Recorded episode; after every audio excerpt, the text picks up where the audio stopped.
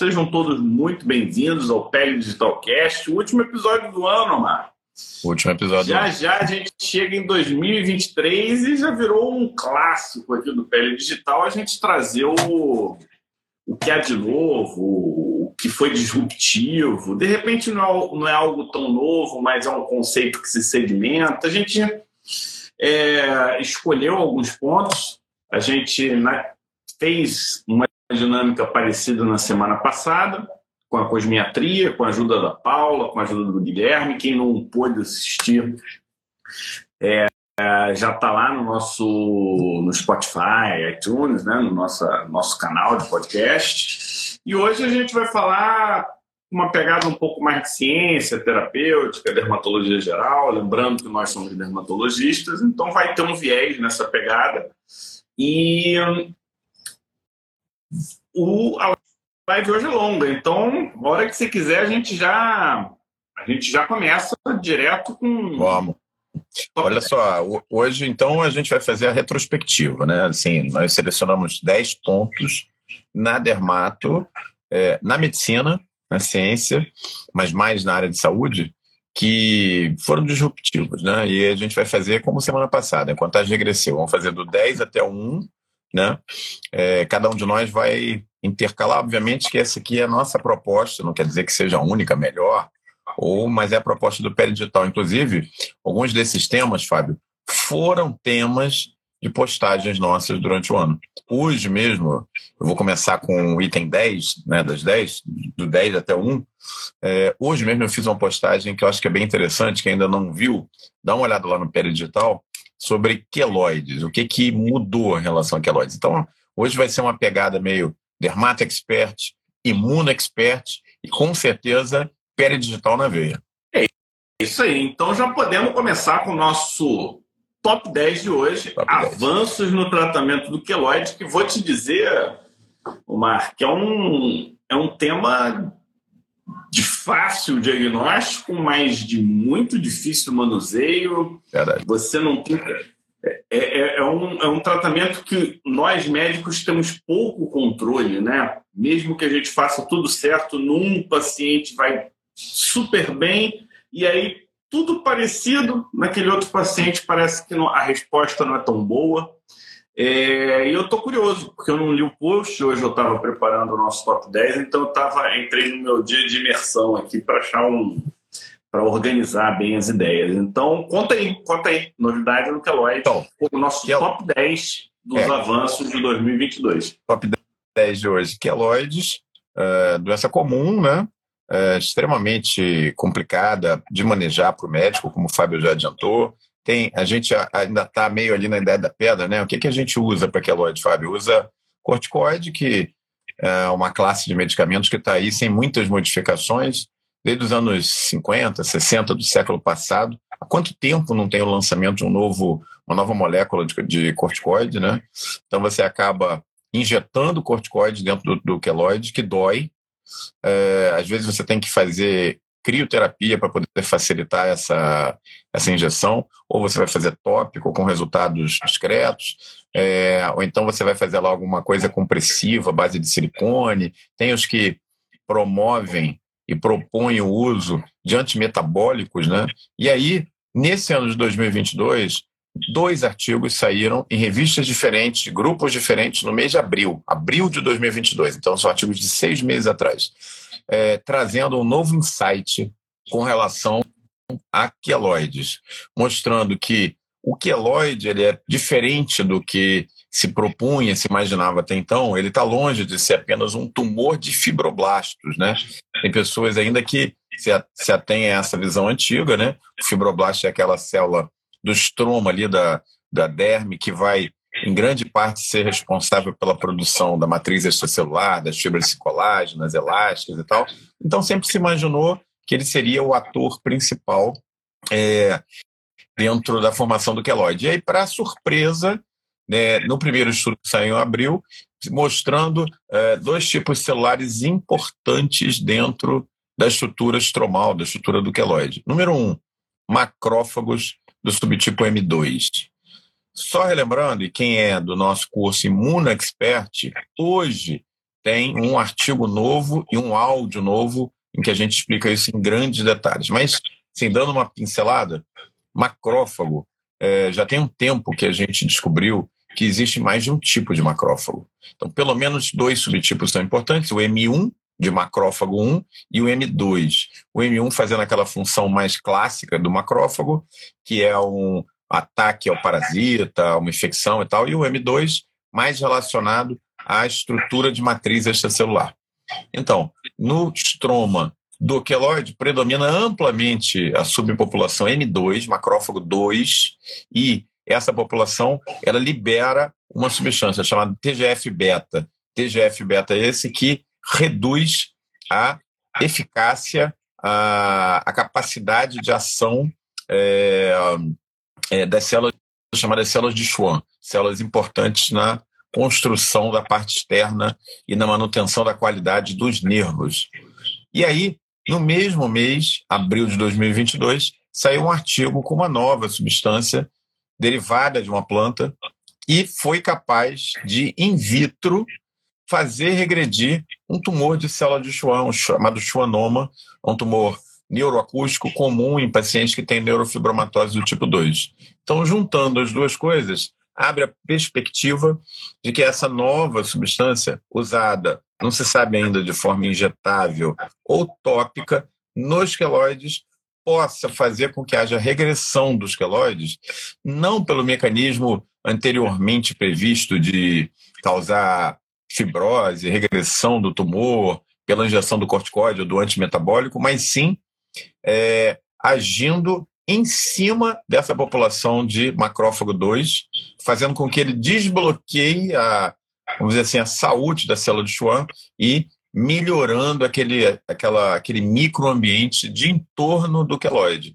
Então, essa é o top 10 de hoje, de uma lista de 10. A gente vai fazer em contagem regressiva. A gente relembrou um pouquinho aqui o que, que causa o queloide, deu alguns insights novos que foram descobertos em 2022 e onde isso pode chegar termos de terapêutica, naquilo que é considerado, chamado hoje de quê? De medicina translacional. Você traz a informação que foi captada lá da pesquisa e aplica ela na prática para o teu paciente.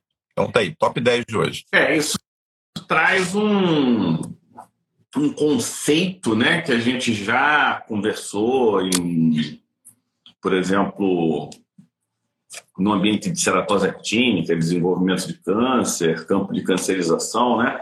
A gente parar de pensar apenas no alvo e começar a levar em consideração o entorno daquele ambiente, né? Do porquê que aquilo está acontecendo. Então, esse é um exemplo, né? Que o fibroblasto era o alvo, mas na verdade outras células estão influenciando e estão levando, né? É a formação do queloide. Uma colega está tá mandando dever de casa para a gente aqui, mandando a gente estudar mais sobre toxina botulínica e fibroblasto. A gente já sabe né, que a ação da toxina é, botulínica na, na cicatriz, então é utilizado. Isso não é novo, isso é antigo, mas é muito pouco estudado. Então, é, essas interações, elas cada vez mais vão vão aparecer para a gente e eu vou trazer até no, no, no avançado do nosso top 10, eu vou trazer esse, esse tema aí de novo. Podemos ir para o nosso. Top 9. Top, top 9. A gente está fazendo um mix aqui, né, de coisas que são conceituais, a gente vai trazer coisas reais que a gente já pode usar em tempo para amanhã, para não para ter um certo equilíbrio. Esse é um conceito que a gente ainda não vai usar hoje. No nosso top 9 de hoje, a gente vai falar de bioimpressão, Omar. Bioimpressão. Já, já tinha ouvido falar disso? Já, quer dizer, é, é, eu acho que bebe na água da impressão 3D, não é isso? Exatamente. Que, é, imagina uma impressão 3D em que eu imprimo órgãos ou tecidos, incluindo órgãos cavitários. Eu estou falando de pulmão, estou falando de coração, estou falando de intestino. É, eu, eu, com certeza, você também, a impressora 3D por si só já é um, uma quebra de paradigma muito importante. Né? Imagina, você pega e imprime uma chave, uma caneca, é, um brinquedo para o teu filho com uma impressora. Isso eu já acho fantástico.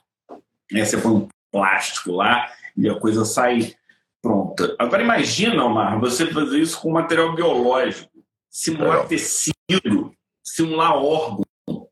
E o mais legal, você pegar esses, essas impressões e usar no teu paciente.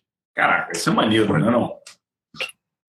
Isso é tipo legal. ficção científica acontecendo na nossa cara, né? Aquela coisa que você que só vê em livro, coisa de é, ficção científica lá do futuro, aqueles ciborgues, né? O cara meio máquina, meio, meio tecido. Olha como é que as coisas vão se conectando, né? Enquanto tem toda essa área mecânica acontecendo, chip, implante, por outro lado você tem bem impressão. Essa combinação daqui a pouco vai dar, vai dar alguma coisa, né? Verdade. É, eu, não, eu não me proponho aqui entrar em detalhes de bioimpressão. Ela, ela é um pouco mais complexa do que meu cérebro é capaz de, é, é, de processar nesse momento com o tempo que eu tive, porque tem vários tipos de impressão, tem vários tipos de materiais, mas ela tem uma lógica que eu acho que não é tão difícil da gente pegar. Ela se baseia na lógica de parênquima e estroma. E o que, que a máquina vai construir? Se eu tivesse, se isso fosse uma pergunta e você tivesse que responder, o parênquima ou o estroma? Eu acho que vai construir. É, não sei não. não, você acha que vai construir a célula não. funcional ou a célula de base, não. né? Não, a célula de base. É. Célula de base. Então, é, é em cima disso que a gente começa essa brincadeira de bioimpressão. Então a gente está falando um andaime a gente está falando do estroma, né? E da capacidade do organismo ou daquele modelo experimental de usar esse estroma. Aí a gente está falando ou de pessoas ou de células tronco. Olha como é que as, as tecnologias elas vão, vão se juntando, né? Já jogou Civilization? Mas Não. Civilization é assim, você começa lá na pré-história, e aí, para você desenvolver uma área de conhecimento, você tem que ter, tipo, duas, três, quatro outras áreas de conhecimento para aquela poder acontecer. É, exatamente essa é a lógica. Então, é, o desenvolvimento da bioimpressão, inclusive com órgãos capitais, ela segue uma sequência, né? Em 1986 aconteceu a primeira impressão 3D, ela era chamada de estereolitografia. Esse era o nome dado. Aí a gente teve o desenvolvimento dos biomateriais, e aí teve um desenvolvimento de um biomaterial especial, eu não sei se é um biomaterial, se é uma tecnologia de biomaterial, que chama-se FRESH. Eu vou colar aqui, chama-se Freeform Reversible Embedding of Suspended Hydrogel. Então, é um tipo de hidrogel que cria um, uma estrutura flexível, porém firme, que não se desmonta. É como se fosse uma gelatina na medida certa, sabe? Uhum. É, e, e, isso é o que permite a construção de órgãos cavitários. É, é camada por camada, material biológico, biotinta, andaimes vivos. Então, em cima disso, vão construindo os tecidos, é, impressão dupla. Em resumo, a gente, com isso, vai poder criar modelos para estudo de novas drogas, criação de órgãos para realização de transplante e pesquisa em transplante com menor risco de.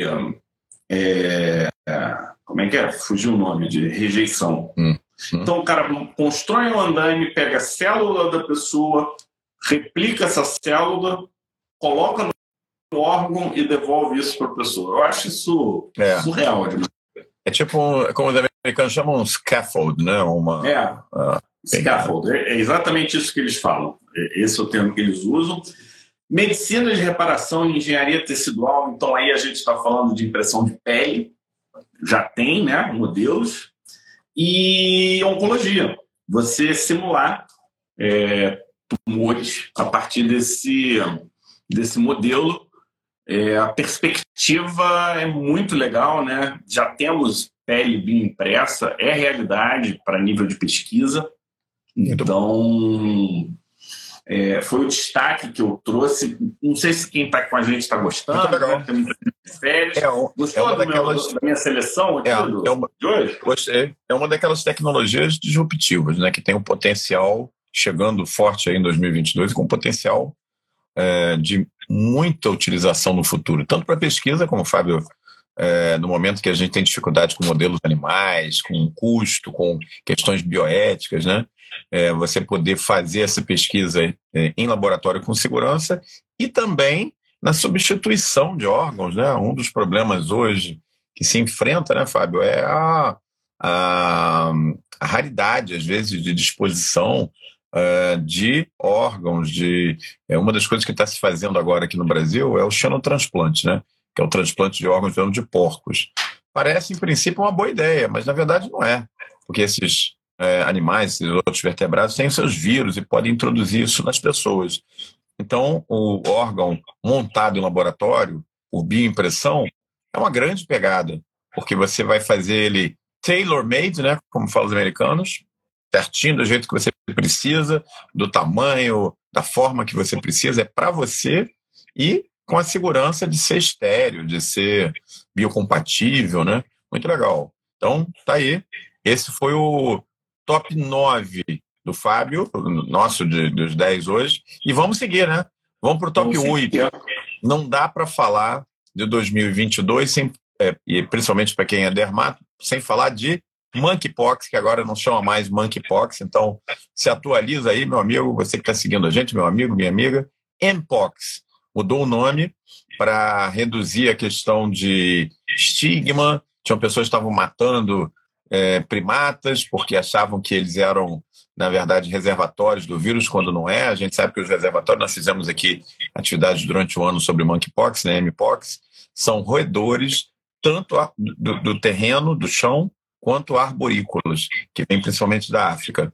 É, então, houve a mudança no final do ano do nome de monkeypox para mpox, isso tem mais ou menos uns três, três semanas, mais ou menos, foi, foi razão de um post nosso no Pele Digital. E, é, olhando para trás, aí fica fácil, né? Quando você começa a olhar o mpox para trás, você começa a ver que a epidemia, que hoje é uma pandemia, podemos dizer isso, ela está correndo há 50 anos. Não é uma doença que apareceu em 2022. Ela, ela teve uma erupção em 2022, mas ela está vindo lá de trás desde o início dos anos 70, Fábio. Por que isso? Por várias razões, hoje parece mais claro quais são, né? Primeira, talvez mais importante, é, com o fim do, da vacinação para varíola, é, a cobertura vacinal para outros pox vírus começou a cair, principalmente na África, mas no mundo inteiro. É, um segundo ponto importante foi a questão das mutações é, adquiridas pelo vírus é, lá na África e é, o resto é o caldo que nós já conhecemos de outras infecções, como HIV, como é, a própria Covid, né? As doenças alcançando novos nichos é, de transmissão, o Mpox, então, ele foi para uma transmissão, no primeiro momento, inesperada até certo ponto, que foi uma transmissão entre homens que fazem sexo com homens, de uma forma muito intensa. Né? Houve alguns eventos super spreaders, né, como fala na literatura, super disseminadores, principalmente na Espanha, uh, pelo menos dois deles foram rastreados, né, um em Madrid o outro nas Ilhas Canárias, e a doença ganhou o mundo. Hoje, ela já não está mais restrita a determinados nichos, como estava no início. Hoje já temos transmissão comunitária em mais de 100 países. Mpox veio para ficar. Mas se a gente olhar para trás, Fábio, se olhar para os dados que estão vindo lá dos anos 70, anos 80, como os casos subiam de acordo com guerra civil em alguns países na África, por exemplo, era uma tragédia anunciada. Por que, que eu estou é, pegando tanto no pé da questão do Mpox, Fábio? Porque existem outras tragédias anunciadas similares ao Mpox, mas com um potencial muito mais disruptivo. Exemplo principal, do qual a gente não pode deixar de falar, infecções pelos ebola vírus. que também são uma história muito similar, com vários, é, várias coisas em paralelo ao MPOX, geograficamente, é, temporalmente. A gente está falando aí de é, epidemias locais, surtos cada vez maiores, que estão acontecendo na África desde os anos 60, mais ou menos na mesma época do MPOX. Só que com um grande problema, né? Qual é a taxa de mortalidade dessa cepa de MPOX? Muito baixa. Qual que é a taxa de mortalidade de um ebola vírus? Muito alta. Estamos falando aí de 60% de mortalidade. Então, é hora da gente pegar a experiência, o que aconteceu com o MPOX e aplicar para que outros problemas maiores não venham por aí. Vamos pegar nada, Omar. Vamos pegar nada. O pessoal, enquanto não virar problema, nada vai acontecer. E eu fiz um. Pediram para dar uma aula de monkeypox, e aí eu fiz uma revisão fabiótica sobre o assunto. Eu estou querendo dar uma atualizada para a gente poder fazer um. tirar um dia. Quando dá ninguém, não, eu, você, a gente faz um, um webinário mais longo para botar lá no Infecto Expert, bem, bem completão, e você vai ver que não tem surpresa de nada. Absolutamente nada, nada, nada.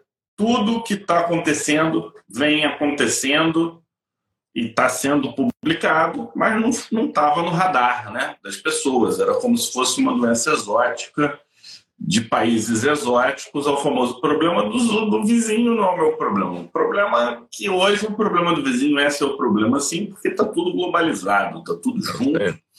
E se você gosta de estar tá up to date, pelo menos a gente ajuda. Eu não vou dizer que a gente traz tudo de up to date, porque a gente não, não tem braço e perna para isso, mas algumas coisas a gente tem conseguido trazer. E Monkeypox eu arrisco dizer que nós fomos dos primeiros a, a falar, tanto como IST, MPOX, é uma IST, pessoal gostando, quem gosta, quem gosta, não importa, é fato, é IST. Outra questão é que veio para ficar, porque não é doença exclusiva de ser humano. Acabou. Já está aí. Está em todos os lugares, não vai mudar. Terceiro, é doença com portador assintomático, documentado. Então, diferente da varíola e outras doenças elimináveis, você não consegue pegar todos os casos. E quatro, nós, seres humanos, somos responsáveis pelo que está acontecendo, corresponsáveis, podemos dizer assim, né? Verdade. É, agora. Hum. É, é isso aí, isso aí. É, a Vânia está a Vânia tá voltando aqui a, acompanhar a gente no, no Pele Digital. Já, segundo ela, já tem um tempo que ela não acompanha mais a gente, dizendo que a gente foi a companhia dela na pandemia. Tamo junto aí, Vânia. Bom ter você de volta, fique sempre com a gente. Sempre lembrando que terças-feiras, 8 horas, é o clássico do Pele Digital. Você acerta o seu relógio pela gente e você está no meio da nossa última atividade do ano de 2022, que é a nossa contagem regressiva de grandes avanços da ciência, modificações disruptivas, e Monkeypox foi o número 8, e agora o Fábio vai falar para gente o 7 da lista, que são as evidências novas sobre dermatomiosite. Vai lá, Fábio, manda aí. A gente, eu, eu quis trazer uma coisa mais pé no chão também, Omar, para não ficar só falando de, de coisa de rebimboca de parafuseta. Você trouxe uma, né? uma com evolução clínica epidemiológica. A gente vai montar um webinário, eu acho que a gente está devendo esse webinário e o webinário de atualização em Covid. Eu acho que são dois que a gente precisa fazer para dar uma sedimentada, né? Que são conhecimentos que mudaram. E não mudaram um pouco, não, mas já estão bem amarradinhos. Eu acho que os dois dá para a gente trazer é, sem muita mudança. Em relação à dermatomiosite, a gente fez uma live, a gente conversou bastante sobre o assunto, acho que vale a pena quem não assistiu ir lá no nosso podcast assistir. Mas eu queria trazer é, a imunoglobulina na dermatomiosite. Quando que você indica? Você tem essa clareza? Não. Então, eu acho que esse é um, é um ponto. Você sabe que é uma opção, Provavelmente você indicaria, como na maioria das vezes eu indiquei, casos refratários e casos progressivamente muito rápidos. Né? Só é quando você pensa em imunoglobulina é, em dermatomiosite. Pelo menos eu imagino que seja assim que você faça na tua rotina. E ficava, né? Você ficava na dúvida, pô, será que esse paciente que eu não consigo reduzir corticoide tem indicação de imunoglobulina? É... A, a falta de clareza deixa essa medicação meio é, balançando. A gente está falando do, de uma dose de 2 gramas por quilo semanal. Então é uma. É, não, não é tão fácil de fazer, tem que internar. Só que ao longo dos anos, pequenas evidências, ensaio clínico 15 pessoas, um pouquinho mais, um pouquinho menos, mostra que a imunoglobulina sim é eficaz. É eficaz para o tratamento da dermatomiosite. Mas aí sai um estudo agora com 95 pacientes. Isso é bastante coisa para quem. Né, você pega uma forma. Cara, é. Doença que não é tão comum, forma clássica da dermatomiosite, eu estou falando pegando músculo e pegando pele, é, foi publicado no New England, né, em dois grupos, 2 gramas por quilo mensal, por quatro meses seguidos. Uma, que que ele, uma infusão mensal? Hum? Uma infusão mensal, isso? Infusão mensal. Uma vez por, uma vez por mês. Eu tinha falado semanal, né? Uma vez por mês. A cada quatro semanas você é, faz. É, e aí, o que, que eles viram? Né? Quando a glulina dura três semanas, três a quatro semanas. E você teve uma melhora de pelo menos 20 pontos numa escala de 100, eles chamam de Total Improvement Score, é, de pelo menos 20 em 80%, ou seja, eles viram uma melhora significativa comparado, comparado com placebo. Então, foi um estudo comparativo. Qual, qual que, por que eu trouxe isso? Porque a imunoglobulina é uma medicação que a gente consegue ter acesso, é liberada pelo SUS para o tratamento da dermatomiosite. É, parece que pode ser que diminua a necessidade do corticoide, e aí vai um pouco da minha visão. Eu entendo que doenças imunológicas, quando você é intempestivo no início, você tende a, a, a mudar o curso. Né? Quando você deixa rolar, você aumenta a chance de lesão de órgão-alvo, você aumenta a chance de amplificação daquele processo inflamatório. Então, eu gosto de imunoglobulina. Cuidado, tromboembolismo é um risco real, né?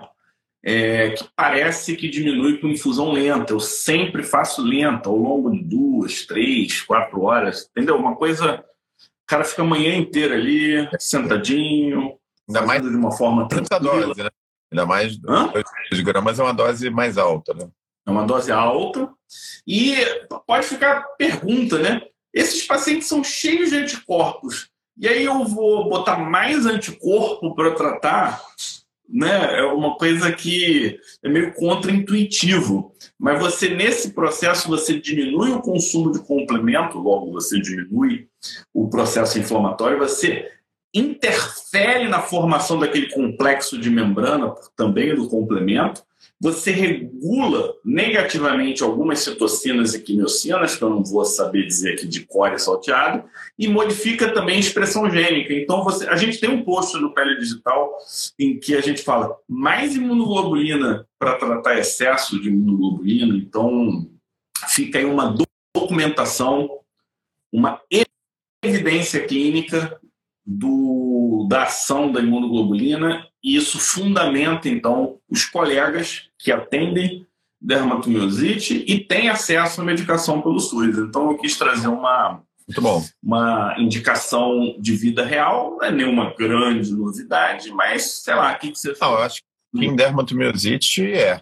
É uma coisa que está mais na cabeça da gente para para algumas farmacodemias graves, tipo alguns eritemas polimorfos mais graves, né, Steven Johnson e tal, mas para dermatomiosite não é uma coisa do dia a dia. Esse é um estudo com uma casuística muito muito robusta, né? Eu acho que tem peso, sim, é bem legal. Eu acho que é uma doença muito difícil de tratar, né? Quem tem hábito de tratar colagenose sabe que tem duas que são muito ruins de tratar: esclero, esclerodermia e dermatomiosite.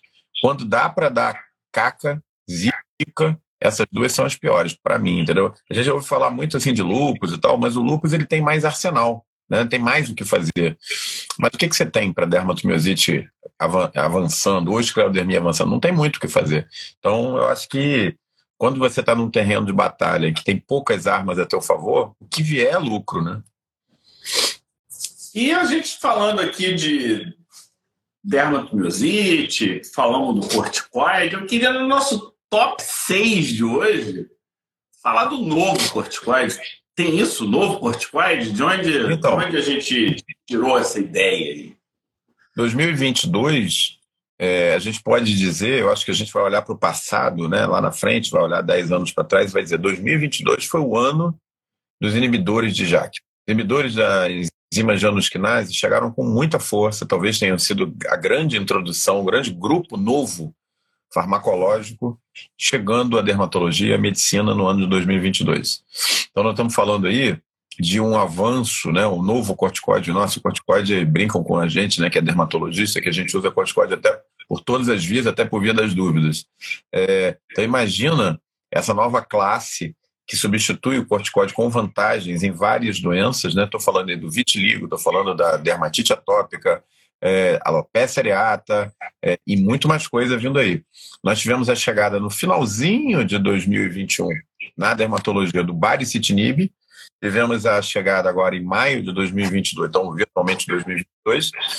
É, no meio de 2022 nós tivemos a chegada do UPA da citinib, todos eles têm esse nível final.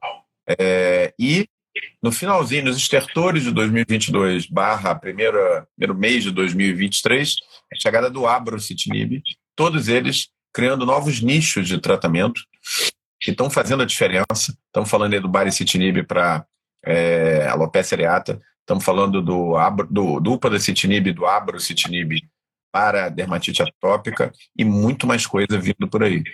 É uma, é uma classe isenta de efeitos colaterais? Não é não é como o corticoide não é, como os imunossupressores não são, mas que abre um arsenal terapêutico muito bom. Eu já tenho alguns pacientes já usando alguns dessas, algumas dessas medicações, fiz até postagem no Pele Digital sobre isso, em alguns pacientes o resultado é absolutamente espetacular, essa seria a palavra. Mais uma coisa, Fábio, desde a introdução dos imunobiológicos, no início dos anos 2000, a gente se acostumou em todas as doenças a ter os imunobiológicos, que são medicações caras, complexas, né, é, sendo top de linha para tratamento de psoríase, dermatite atópica, hidrosadenite, e a lista vai embora, né, retocolite, Crohn, vai embora, a lista é enorme, até enxaqueca agora já tem. É, o que, que a gente viu acontecer, desembocando agora em 2022? Várias dessas novas drogas inibidores de JAK, que são orais, ganhando de imunobiológicos no head-to-head, no estudo cabeça com cabeça. E isso era uma coisa que a gente não via nos últimos 20 anos, é uma coisa inédita, que a gente viu se materializar com produtos alcançáveis e com preços razoáveis em 2022. Então, acho que esse foi. Não dá para falar de 2022 sem falar de inibidor de JAK. Então, tá aí, esse é o nosso top 6 dessa lista. E vamos para o top 5, né? que vai não, ser. Só, em relação ao tema, é, eu queria só dizer, e não é só oral, não, tópico também, né? Tópico também. Está falando de uso tópico no vitiligo. É. Primeira medicação oral aprovada pelo FDA, eu não vou lembrar quais deles, para alopecia areata.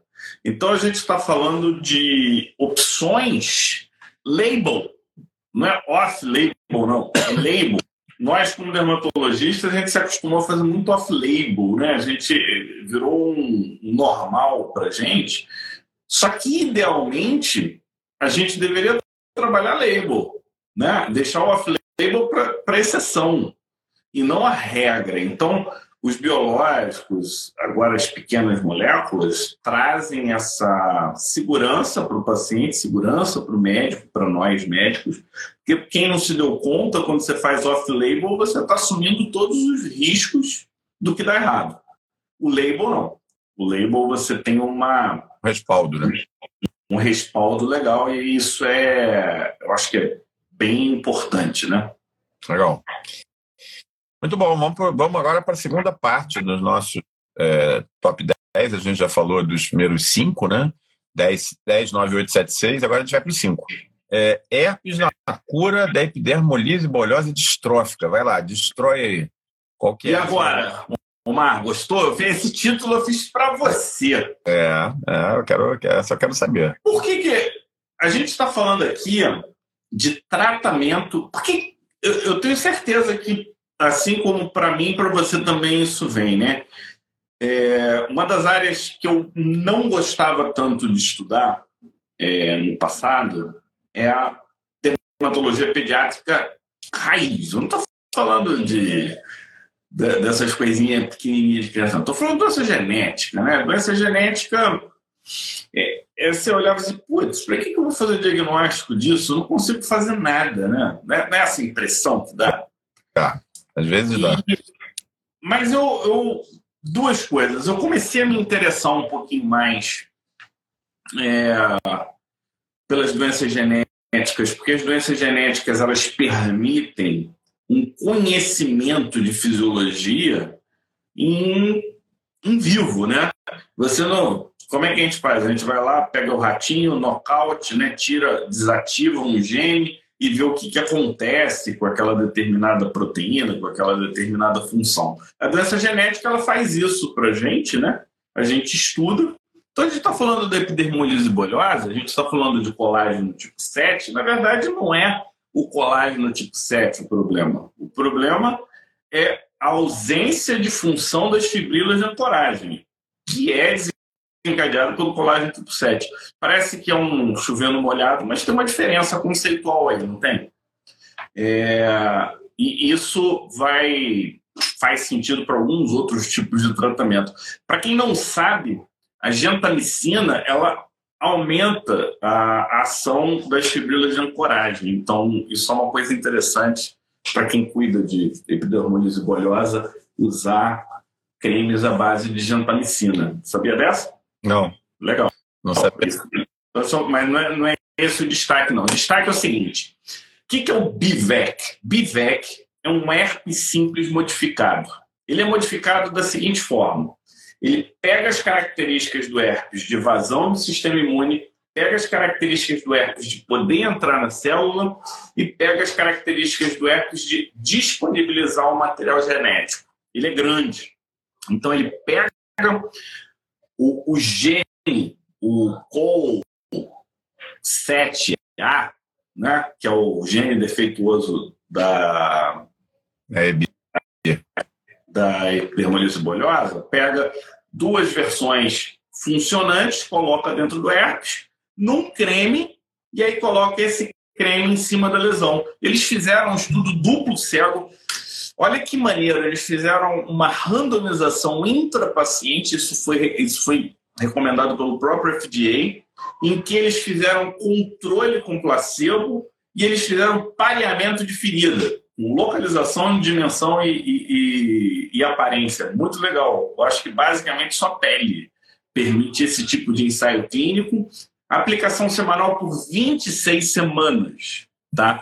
E os desfechos foram cura em três meses, o primário cura em seis meses e o desfecho secundário cura em três meses e diminuição de dor durante o curativo. Olha que, olha que legal.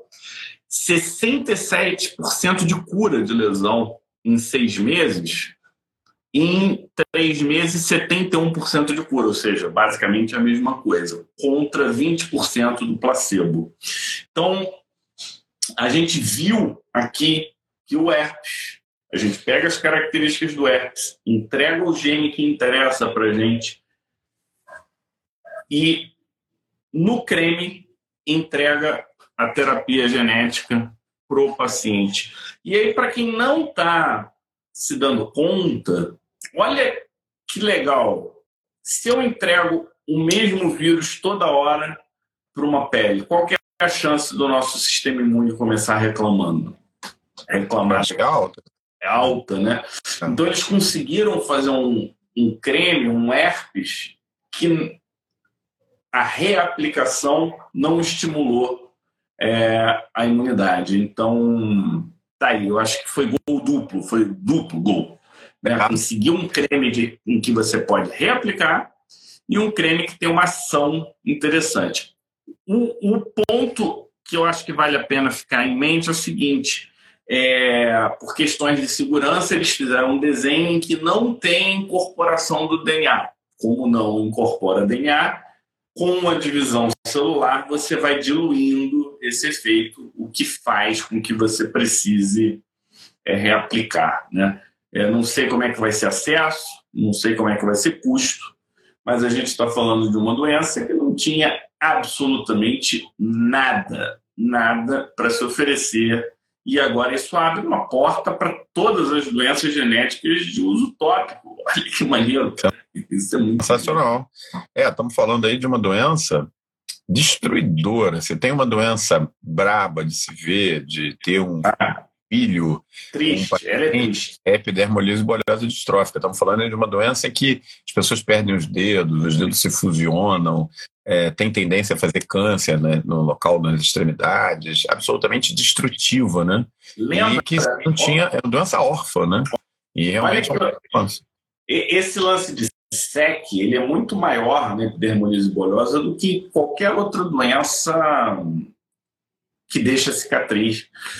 Parece que a ausência do colágeno tipo 7 muda o microambiente a favor do, do SEC. Olha de novo a questão do microambiente. A gente vai precisar entender como funciona. É, criança que não consegue comer são as formas muito graves que pega esôfago. Não são todas, não, graças a Deus. É.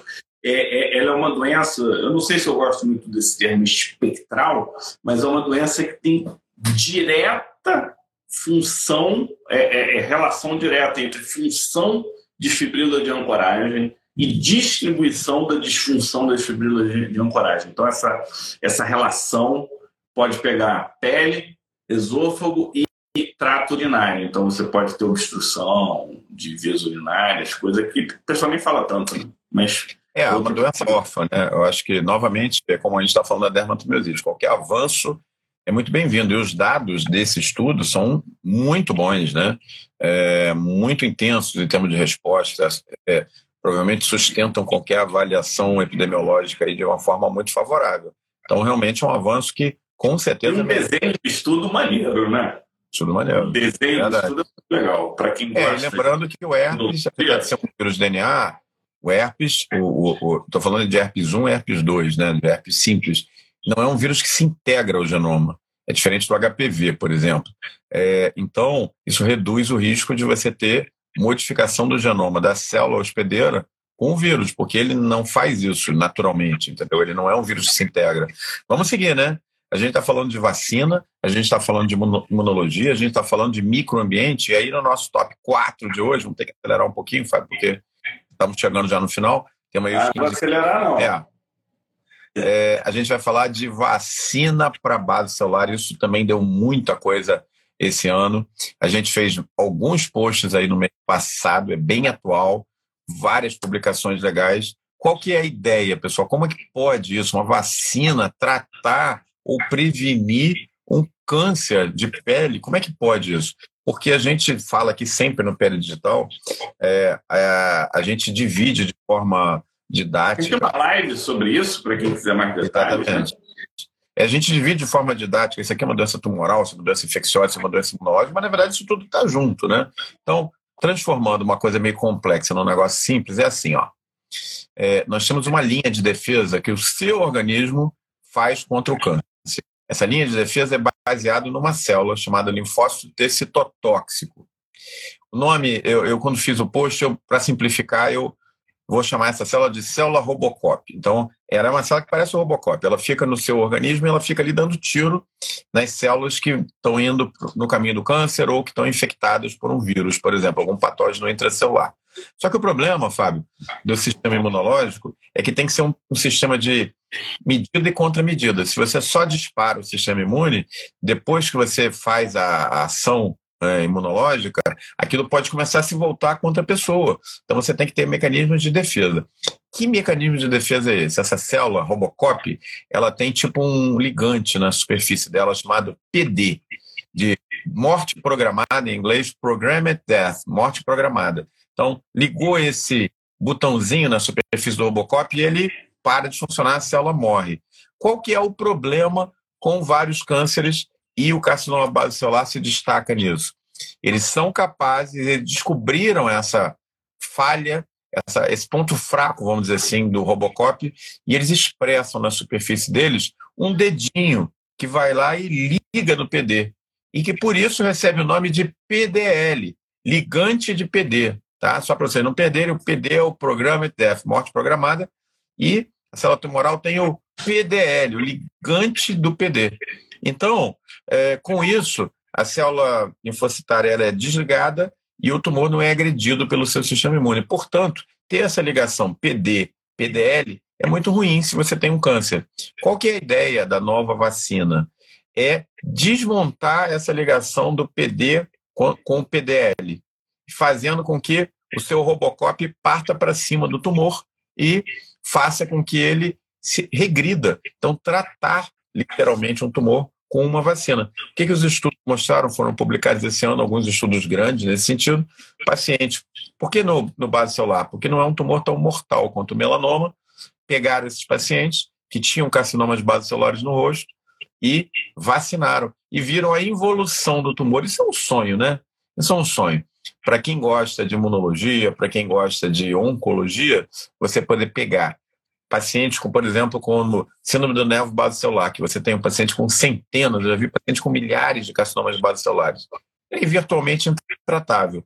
Dessa maneira, você tem um tratamento limpo, eficaz, seguro e baseado na imunologia. Eu vibrei pra caramba quando vi esses artigos, fiz aí uma série de postagens sobre isso. A gente fez live sobre isso, tem uma live sobre vacina para carcinoma base celular. Tá lá no podcast. olhar lá no nosso podcast para você ficar por dentro. E esse foi o nosso top 4 de hoje. Estamos chegando agora nos três finais aí para você curtir com a gente. Fábio, é contigo agora. É.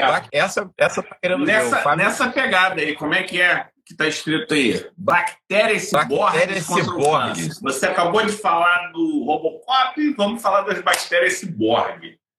Né? Vai lá. É, que eu acho que esse, esse conversa um pouco com, com a tua escolha. Não, acho que um dos desafios que a gente tem em qualquer tratamento é pegar aquela substância certa e levar para a célula certa, né? O objetivo de você aumentar é, a eficácia e diminuir o efeito colateral.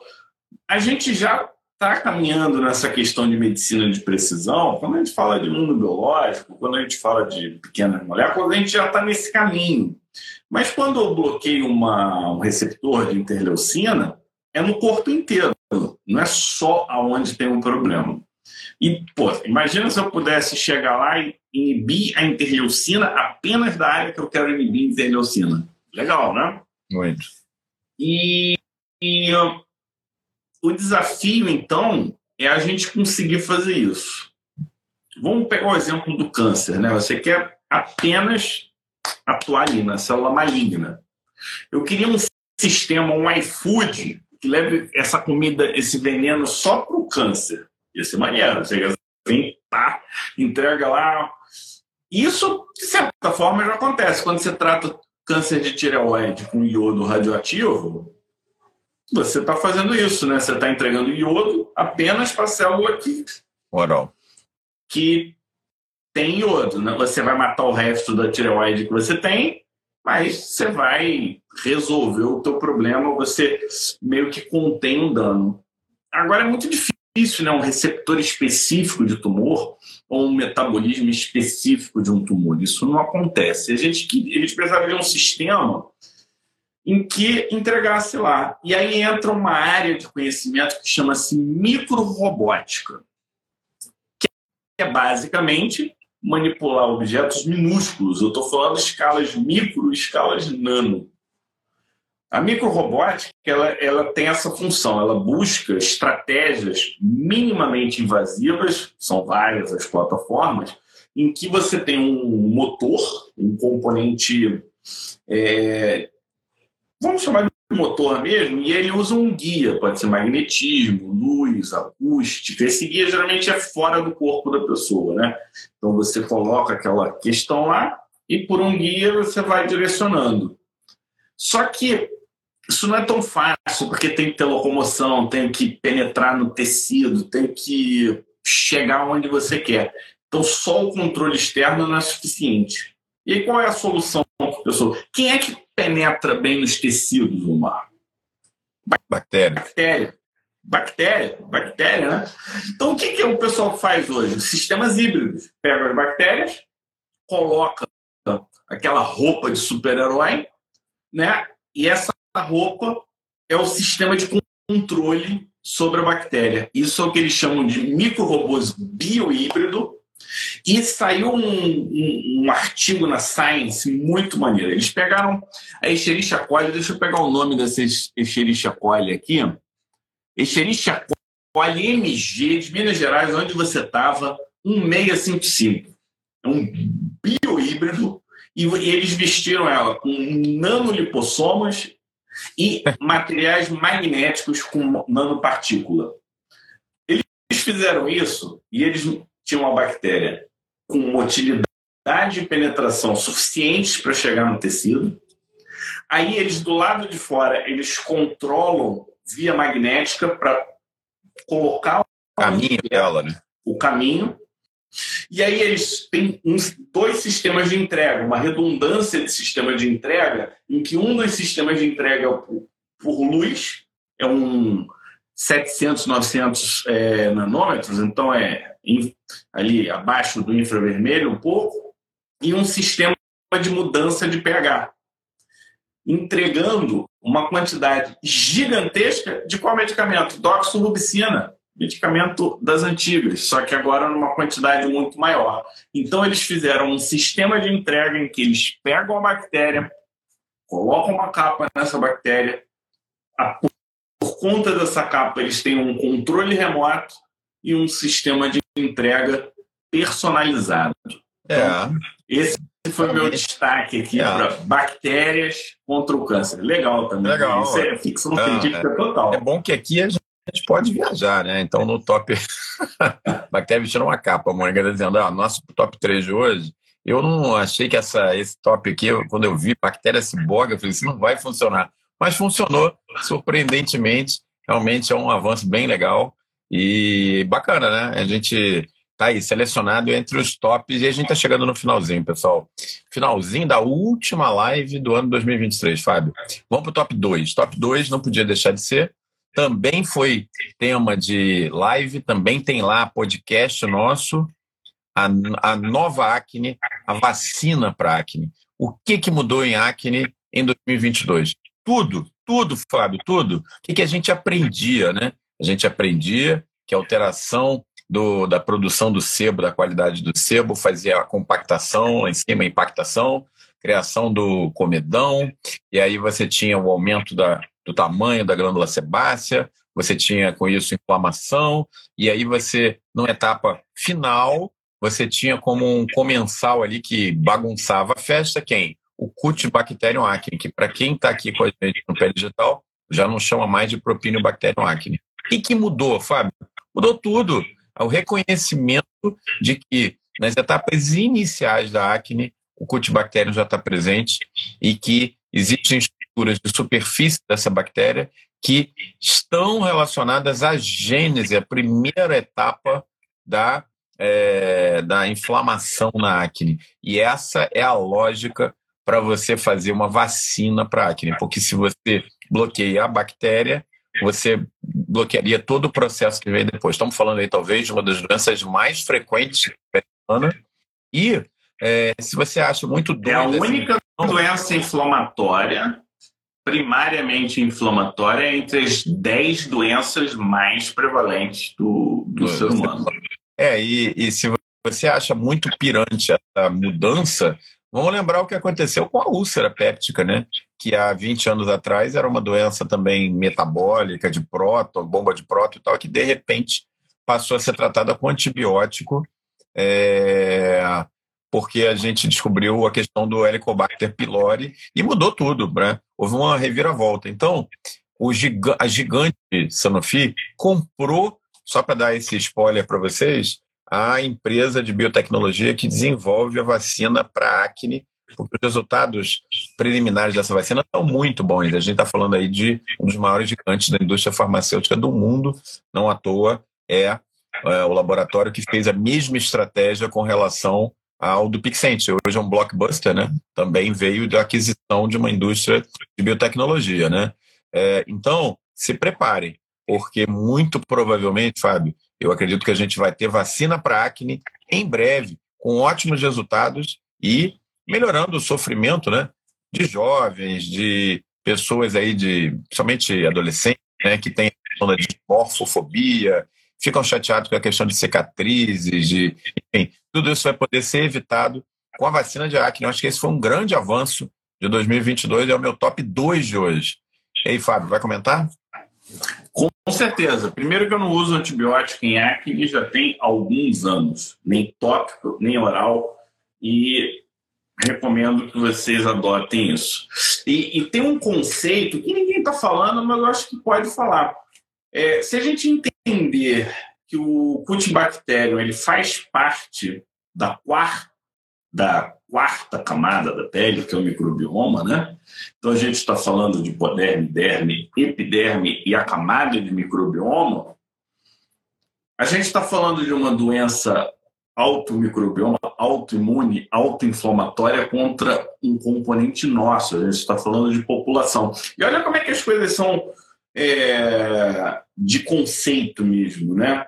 Você não imaginaria que uma lesão ulcerada de um câncer pudesse regredir e voltar a ser pele normal, imaginaria?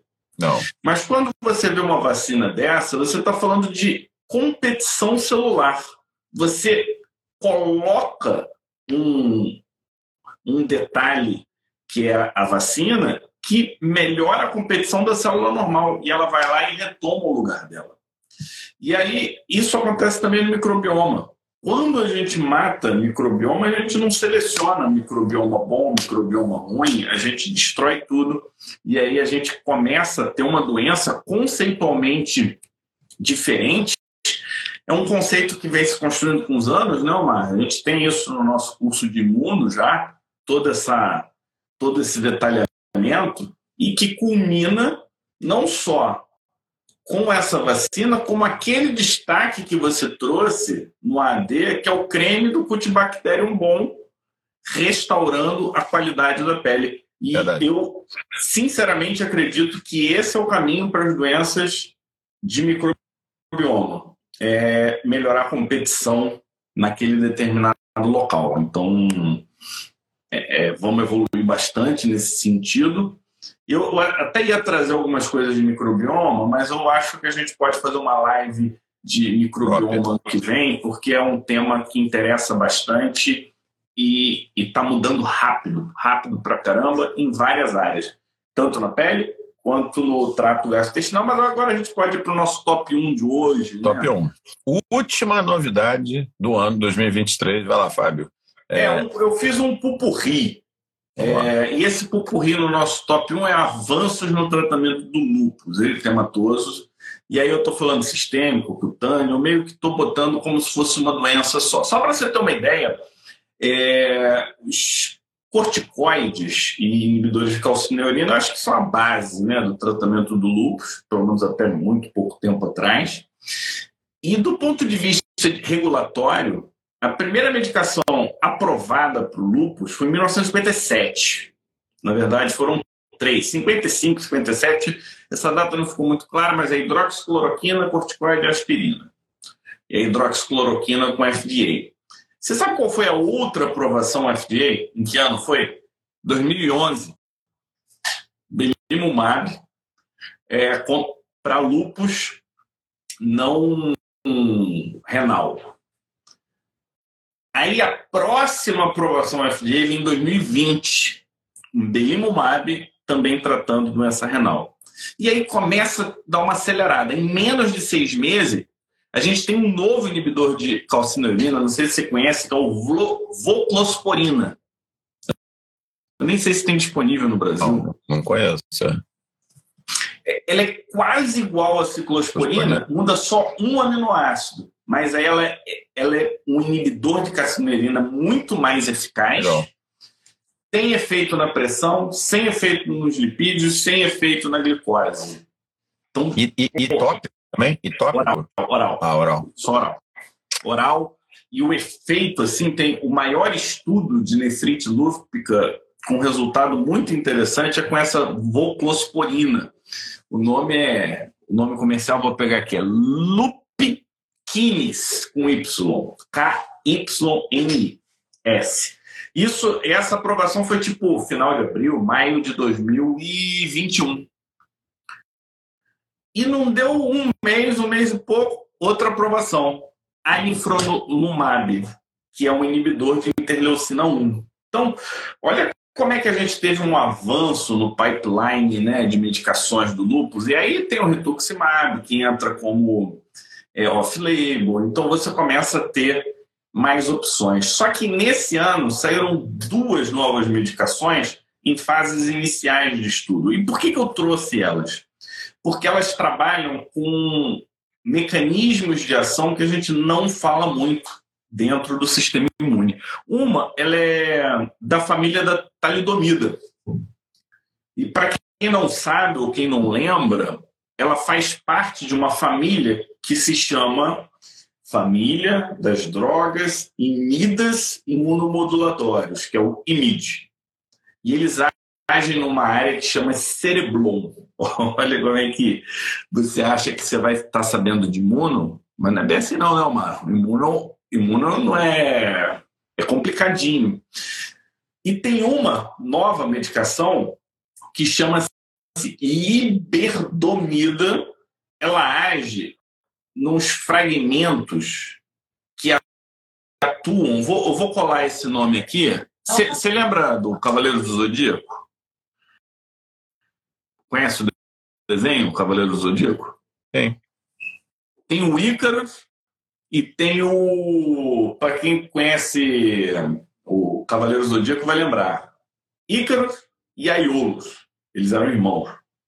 E aí o, o Ícaros e Aiolos, eles são é, é, pedaços de proteína que atrapalha a transcrição.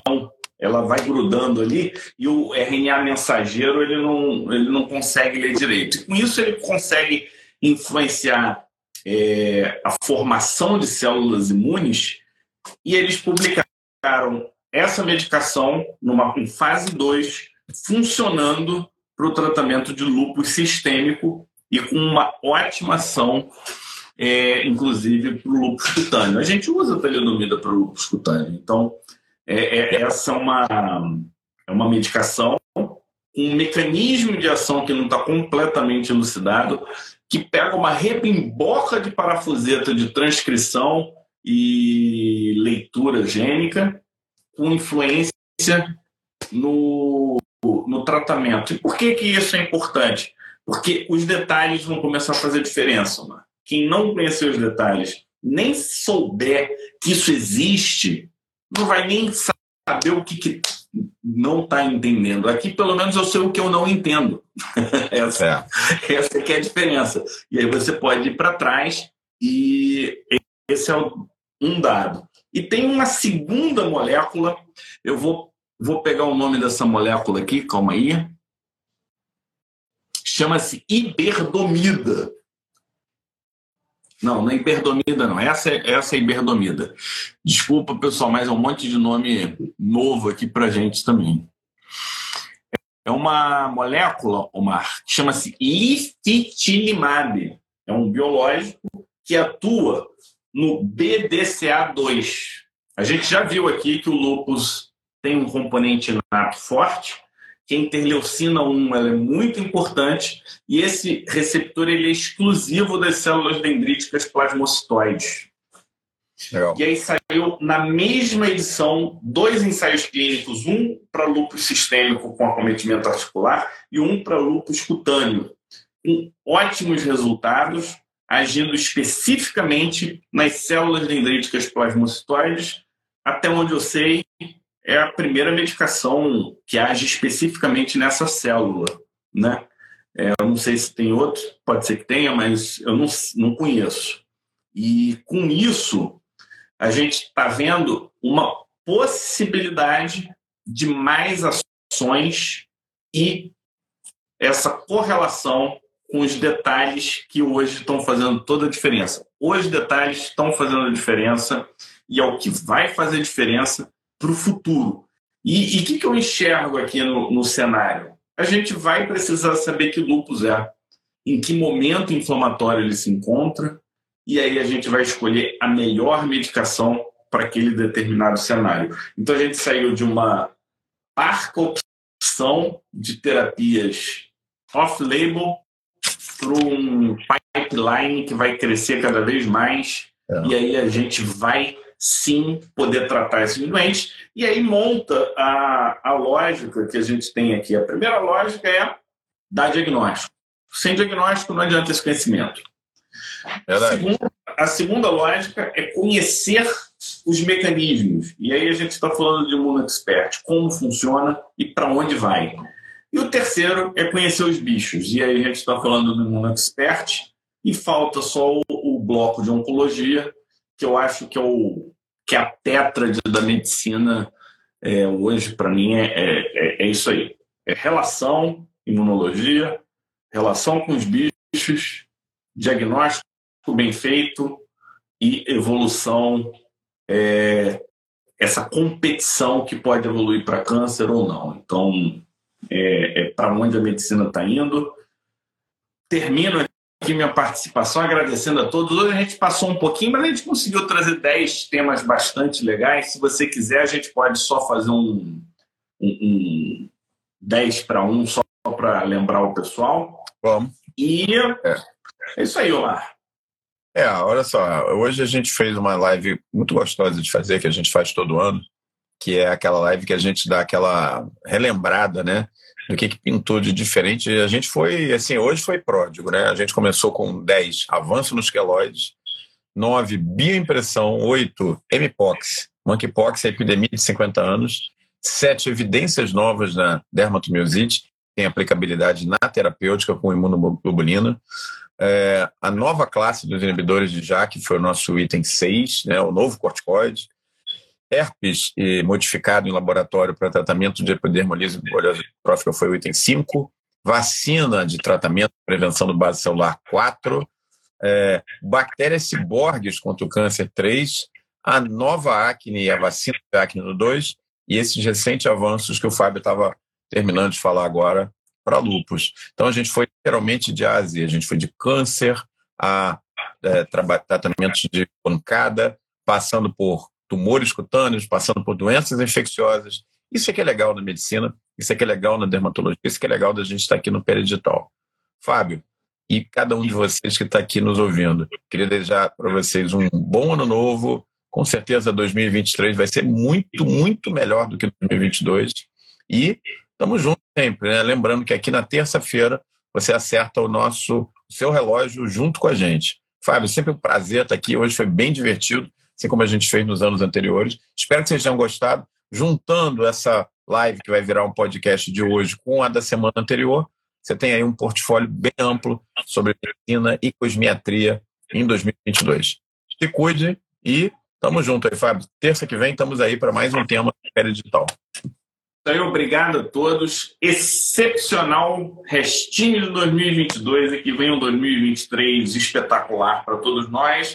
E eu queria finalizar dizendo que, na medicina, quem fica parado está morto e não sabe. A gente precisa continuar. E vou te falar uma só coisa fascinante. É, é fascinante você ver e poder participar, né? nem, nem que seja como um voyeur dessas mudanças que vão acontecendo que tem tido aplicação direta né, para o cuidado dos nossos pacientes. Você vivenciou isso na dermatite atópica, a gente vivenciou em psoríase e a gente vai vivenciar nas doenças genéticas, em mais diversos outros cenários.